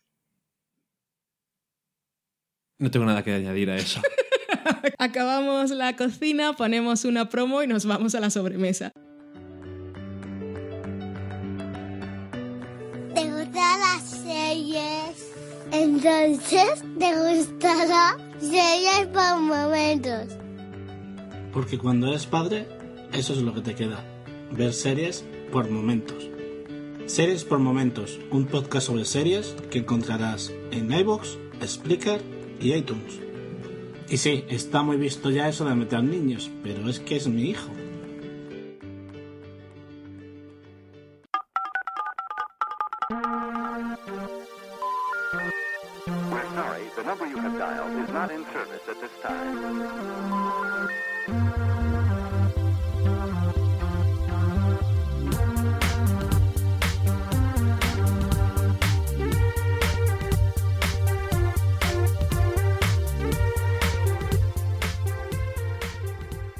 Estamos en la sobremesa y hoy va a ser Dani vuestro anfitrión y moderador del debate en el que vamos a leer todos vuestros comentarios de esta semana. Y aunque él es el moderador, yo soy la directora y le diré que empiece por Twitter. Vale, yo no modero nada, no soy nada moderado. Eh, empezamos entonces por Twitter y tenemos mensajes de June, que es June Duendecilla, que respondía que habíamos dicho que no había habido tarareo en el pasado porque se nos había olvidado y tampoco nadie nos había dicho que cuál era. Ajá. Si no, nos habríamos acordado. Exactamente. En este caso decía ella, ¿podría ser Alfred Hitchcock presenta? Sé que, no sé que no, pero me ha sonado a eso. Pues sí que es eso. O sea que... Muy bien. No, siempre dice, sé que no. Y lo sabe. Que sí que lo hace muy bien. Shh, modestia, aparte. Eso es un grupo de música. Ok. Y decir que esta semana le va a tocar a Valen ya por fin. ¡Socorro! Sí, sí. Luego saludamos a Pedro, que es Ram con dos M's per, que siempre de vez en cuando dice que nos está escuchando y lo decimos, porque también se nos olvida saludar a los que lo estás diciendo en Twitter. También es publicidad para el podcast. Cierto. Gracias. Vanessa, que es van barra baja Ujú. Dice que le gustan mucho los análisis que hacemos de True Detective y lástima que ha tenido que dejar el último a medias y que lo arriba a retomar. Pues muchas gracias. Esperemos que te guste también este último cuando lo oigas y el que estás escuchando cuando lo termines. Y que grabe promo de Ecos a 10.000 kilómetros. Que nos quedamos sin promos para poner en el podcast. Que lo hemos dicho en Twitter, pero aprovecho y lo digo ahora también. Si tenéis un podcast que no conocemos o si conocéis algún podcast del que no hayamos puesto promo, enviadnos por favor el enlace, porque es algo en lo que, con lo que perdemos tiempo cuando estamos montando, porque no sabemos qué hacer. Y al final terminamos poniendo siempre las mismas o alguna que hemos escuchado de casualidad. Miguel Pastor, que es Miguel Vesta, decía que le parecía genial todo lo que decía yo en el último programa, que es hace dos programas, y que cualquiera que se que pueda decir lo que quiera si está justificado. Supongo que se refiere a 12 años de esclavitud. Correcto. Y también Vanessa me daba la bienvenida al Dobladores Sufridos Hall of Fame. Ese club. Sí, a Vanessa le tocó doblarse cuando grabamos TV Slayers. Se lo pasó muy bien, nos iba mandando cortes. ¿Qué decías tú? Eso era más difícil que éramos cinco. Y digo, no, todo lo contrario. Muchísimo más fácil cuantos más gente es. No, Porque igual se te ha olvidado lo que has dicho realmente. Y ya tenía que llenártelo. Igual había huecos que ni siquiera eran culpa suya. Tenía que llenarlos. Eh, todo tiene sus complicaciones. Ujú. June Bendecilla decía que, respondiendo a lo que había dicho Miguel Vesta, que ella me entendía, que lo que cuenta la película es horrible, pero que ella se emociona y empatiza con todo y aún así se quedó fría. Miguel Pastor decía que a él el final de temporada de Girls no le está gustando y cree que es por no irnos a nosotros comentarla. Metiendo presión ahí. ya le dijimos que nos mandara un comentario un poco más largo para ver ¿Qué es lo que no le gusta? No le había gustado y ahí nos lo ha prometido. Twitter no miente. No sabemos si lo vamos a convencer, pero le diremos qué nos parece sobre lo que comente. ¿A nosotros nos está gustando? Sí. Bien. Es Mucho. que tengo que preguntárselo porque, como siempre decimos lo mismo, tengo que decir mi opinión es la que dice ella. Ecos a 10.000 kilómetros. Ecos a 10.000 kilómetros, que es Ecos Podcast, decía que aún eran muy chicas para tener una promo. Son unas mujeres, hechas y derechas. Eso a ver qué pasa. ¿Qué está pasando aquí? Son grandes, además. En el sentido... ¿Por qué tengo que estar explicándome esto? es que me has mirado con cara extraña. Borra esto, Holmes. Celia Fernández, que es Cechan78, decía que especial de Friends, qué alegría me habéis dado. Pues nos alegramos. Y dicho eso, se va a grabar este especial justo en la primera semana de abril, antes de que vuelva Mad Men, porque una vez que vuelva Mad Men ya no hay especiales que valgan, se nos va la olla. Sí.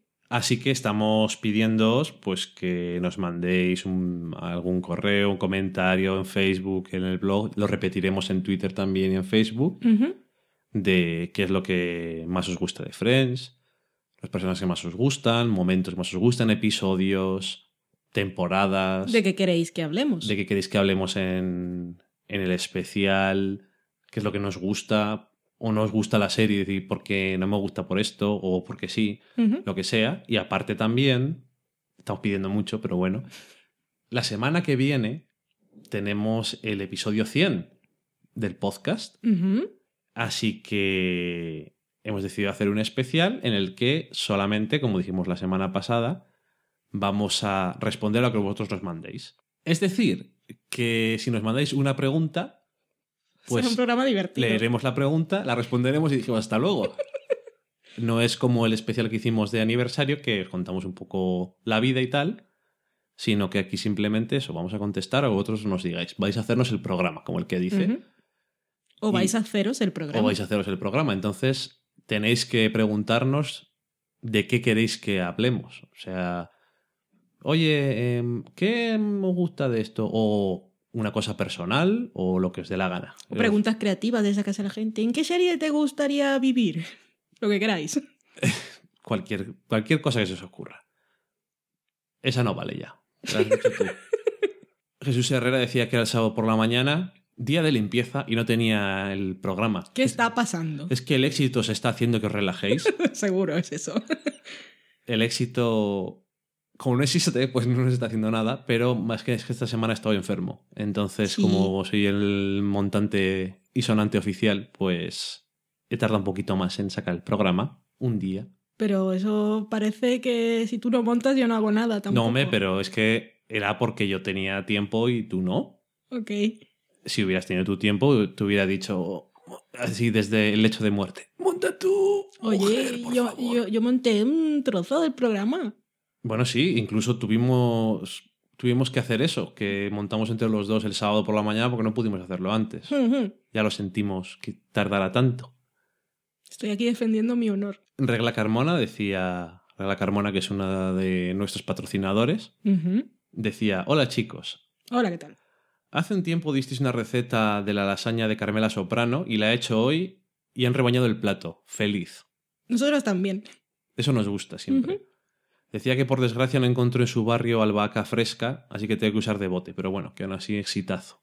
Así le queda por probar una variante de la receta. Cuando tenga albahaca fresca, cuando la encuentre en el mercado, ya sabe que tiene que prepararla. Sí, porque es diferente. Esther Oliva, que es Hermiza, decía que lo tuyo en el último programa, que era bastante cruel, mira que mandarme Manimal, Aún no ha llegado el momento, pero sé que lo va a disfrutar. No sé yo. Igual que mi pequeño pony. Más. Es más largo y tiene menos definición. Sí, lo he encontrado en un ripeo de VHS que es que da gusto. Creo que la vi por ahí en DVD, a ver si... En fin. Eh, June Dendeciña decía que qué mal rollo tras el capítulo 7 de True Detective, que estaba deseando escucharnos, aunque en nuestra última reseña estaba oscuro y tuvo que quitarlo. Pobrecita. Que yuyu. Le damos miedo. No me extraña. Jesús Herrera ya decía el mismo sábado por la noche, mi vida social un sábado por la noche y tan a gustito, qué mejor que escuchar a unos amigos. Y salía la portada del podcast. Está bonito. Ay, sí. Invitamos unas copas Sí, virtuales. más no podemos. ¿Te imaginas que la gente dice eso y nos aparecemos en su casa? Hola, ¿qué tal?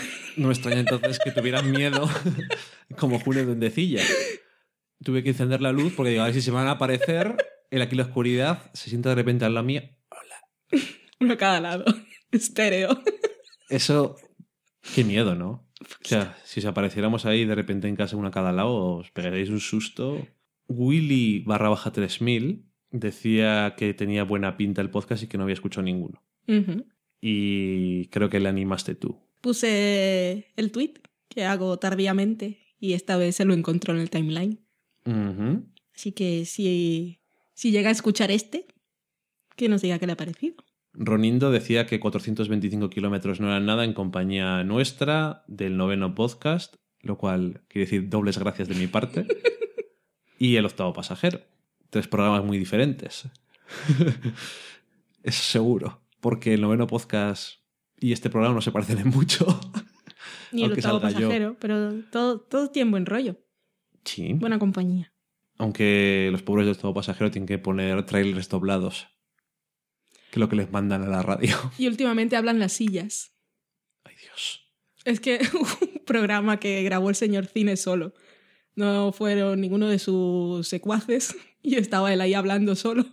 Y se estaba volviendo un poco loco, se aburría, no sabía cómo llenar el programa y entonces las sillas comenzaron a hablar. Bueno, tiene mucha radio, ¿sabe? Capaz de- es capaz de llenar cualquier cosa. Por supuesto que sí. Y luego, para terminar, tenemos a Filipos que nos decía que gracias, gracias por vender también Nebraska y Dallas Buyers Club, porque no las habría visto de ninguna otra forma. Que Nebraska le gustó mucho y le pareció la ternura hecha película, y Dallas le enamoró como no, no le pasaba desde hace tiempo. Nos alegra mucho que le hayan gustado. Y que se preguntaba, por cierto, también que qué tal lo pasaste con el inicio del segundo episodio de la segunda temporada de Aníbal, sabiendo lo que te gustaban estas escenas. Me gusta que me haga esa pregunta porque se nota que nos escucha. Y tal como le dije en Twitter, eh, obviamente no lo vi. Cuando el primer segundo que vi lo que estaba ocurriendo, aparté la vista. Y hago eso de recitar tablas de multiplicar para tampoco escuchar. Solo escucho las voces de mi cerebro. Además estuvo bien porque en este caso estaba mirándome a mí la cara. Sí, Y yo ponía cara como... "Mm". Es que yo no aparto la mirada con nada. yo es que me no gusta eh, regodearme lo que me están enseñando. Y mirar cada detalle y a veces es un poco doloroso. En este caso era doloroso. Si lo habéis visto sabéis por qué. Y no quiero saberlo. Es que yo no es que aparte la mirada y lo que me estoy imaginando sea peor. Es que yo directamente pienso en otra cosa. En este caso es mejor no imaginarte nada, pero es que peor que eso, dadas las circunstancias, tampoco podía ser. Y por eso no hemos hecho Sobuco esta semana. Dejamos Twitter y nos vamos a Facebook. En Facebook tengo comentario de Alan López Alcaraz, que decía que le gustaba mucho nuestro podcast, sobre todo el especial de la semana pasada de True Detective, o sea, el de hace dos, que era muy buen análisis y que como habíamos cambiado de opinión respecto a la primera reseña que habíamos hecho. No nos habrían perdonado nunca, ¿eh? Esto. Incluso mi hermana. Ujú. Nos iba Para- a dejar de escuchar. Para él era una de las mejores series que había visto y que eran muchas. Que espera que la semana que viene hagáis otro especial analizando la serie al completo, Aquí está. que aquí está. Ya nos dirá qué le ha parecido al final. Sí, que puede. puede convertir a, a amantes en haters. Porque es complicado. Sí, Luego tenemos en el blog también un comentario. ¿vale? Ve por libre. Yo voy sin dirección. Ger barra barra B dice: Gracias por la recomendación de Frances Ha. Me ha encantado. Muy bien. Me alegro. Es cierto lo que comentabais de que la serie tiene un cierto regustillo a Girls, pero que no es lo mismo porque esta es bastante más amable con sus personajes. Totalmente cierto. Sí. Pero seguro que pueden gustar y disgustar más o menos a las mismas personas. Yo como siempre me he fiado de vuestra recomendación y como siempre habéis acertado. Una de las cosas buenas que tiene para mí vuestro programa es que coincidimos muchísimo en gustos y que siempre puedo confiar en vuestro criterio, algo que, aunque escucho también otros programas que hablan más o menos de temas similares, solo me pasa de manera tan clara y fiable con vosotros. Eso es una de las cosas buenas. Cuando encuentras un programa que dice, esta gente, cuando dice que les gusta una cosa, luego la veo y me gusta, y cuando dice que no les gusta, a mí tampoco. O eso, o lo justo lo contrario, como dijiste tú Sí. cierta vez, saber de qué pie coge a cada uno, te ayuda mucho a saber si las recomendaciones te valen para ti o no. Cierto. De Frances Ha, ahora algo que no comenté cuando hablamos de la película y que me acordé que no lo había dicho y quería decirlo, aprovecho el momento ahora, es que el personaje de Frances podría, una de las cosas por las que me gustaba, que recuerdo que estaba ese día súper perdida y estaba, una de las cosas por las que me gusta, bueno, tú montaste. Sabes que mi narrativa era un poco confusa.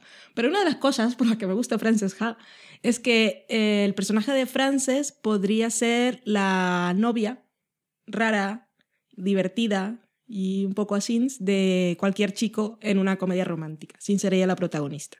Y me gusta que sea ella la protagonista de esta película siendo así y que no necesite a ningún hombre para llegar hasta el final. Literalmente. Y luego, para terminar, tengo un comentario en Evox. Voy a ser capaz de decirlo así, yo creo que al final. Statis, o Stacis, dice: Enhorabuena por vuestro podcast. Pues muchas gracias. Gracias. Bueno, ahí está el comentario. Ah, no, que hay más. Me está encantando el análisis que estáis haciendo de True Detective con todos esos detalles, así como las lecturas y posibilidades que habéis planteado. Me encantaría que la serie cerrase todas las incógnitas abiertas, aunque después del 6 y del 7 tengo cada vez más la sensación de que van a tirar por un final más convencional, pero quién sabe, en esta serie todo puede pasar. A mí personalmente me encantaría que la serie recupere para su final el elemento místico presente en el quinto episodio y logremos conocer por qué Reggie Ladu tuvo aquel sueño con Rust y cuál es la sombra que su colega vio en él. Saludos. No podemos comentar nada porque son spoilers para los que han llegado aquí si se han saltado la sección, pero. Ya nos dirá. Pero decir que eh, leyendo el mensaje podemos ver alusiones muy claras a cosas que pasan en el octavo episodio y que le van a, a dar, por un lado, buenas sensaciones y por otro lado, malas. Y eso es todo. Y antes de despedir el programa, aprovechamos, por supuesto, para enviar un saludo especial a nuestros patrocinadores. Un saludo y muchas gracias a José Antonio Alegre Regla Carmona, Pilar González, Daniel Roca y Felipe Montes, que son nuestros patrocinadores. Si alguien quiere ser patrocinador, pues ahí en el blog hay un botoncito con un gatito y nos podéis echar ahí unas monedas a los ojos o algo. Si Pero al gatito no. No, al gatito no. Nadie le tiraría nada a ese gatito. No pues un programa más, una semana más. Ya os iremos recordando la colaboración para los especiales y una vez más, si no nos decís nada para el programa número 100, no habrá programa número 100. Pondremos un, subiremos un audio en silencio porque tiene que haber un programa número 100. No es que sea el número 13 que es maldito ni nada. No, no, yo pienso decir algo. Quejarte. Este es el programa número 100. Yo quejarme. ¿Cuándo me he quejado yo? Nunca, perdón. Pero que no te despidas, que tienes que tararear. Se me había olvidado. Estaba haciendo la loca realmente. Venga, tararea algo. ¡Socorro! Voy a hacer un ruido, pero es parte de la melodía. No lo cortes.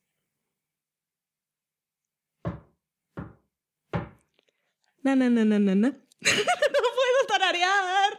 Iba a ser Justified, pero es ah, que me da risa. Con los golpes ya. es que me, da risa. Me ha parecido. Voy a esconderme. Ay, no puedo tararear. No te miro si quieres. Venga. Pero es que da igual. Venga, vamos, hazlo. Voy a quitarla, voy a quitar esto. Venga, va. No, si no es que me mires, es que cuando empiezo a tararear se, se me va la melodía de la cabeza. Venga. Tómate los oídos. Me tapo los oídos. Pero de verdad. Te lo prometo. Una, dos, ya. No, no, no, no, no. No, no puedo, no puedo, no puedo, no puedo. Me entra la risa. Pues lo dejo así. ¿Cómo? Lo dejo así en el podcast. Que no has podido, no has podido grabarlo. voy a intentarlo. Me tapo los oídos otra vez. Esto lo voy a dejar todo. ¿Lo vas a dejar? Si consigues tararear, no. Si no, todo. Ok. Na, na, na, na, na, na. no puedo. Espera. Es que me río si no ten, se oye. Ten en cuenta que lo voy a dejar. Si tienes que intentar hacerlo. Ok. O sea, aunque, aunque no te salga ahora. Pero tú lo vas a oír todo. Bueno, pero voy a saber. Me va a gustar, voy a reír un poco, pero si has conseguido hacerlo. Ok. No, no, no, no, no, no. No, no, no, no, no me sale. Voy a, voy voy a cantar otra. Es que esa es demasiado que me entra la risa porque no es na na na na na, no es rapeo. ¿Cómo puedo tararear que no sea na na na na na? No, tapa, tapa, voy a hacerlo. Voy a hacerlo. Tengo, puedo hacerlo. ¿Vas a hacerlo? Sí. Venga. La la la la la la. La la la la la la. No, no, no, no, no lo he hecho. Voy a hacer otra. Espera. Vale, voy a hacer una melodía antigua. La la la la. La la la. La la la la la la. La la la la la la la la la. La la la la la. Na na na na na. Na na na na na na na na na na. Na na na na na na na na na na. Na na na na. Na na na na na na. Na na na na na na na na na na. Na na na na na na na na.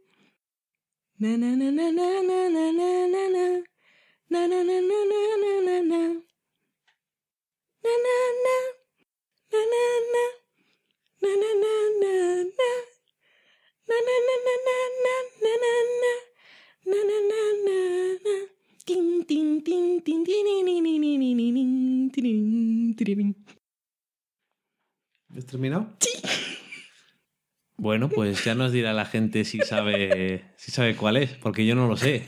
A mí me ha hecho taparme los oídos. Es que no puedo, me da mucha risa. Me tengo tentaciones de dejar después del disclaimer tus tomas falsas para tararear una canción porque ha sido bastante mortal. Es malo. Ay, en fin.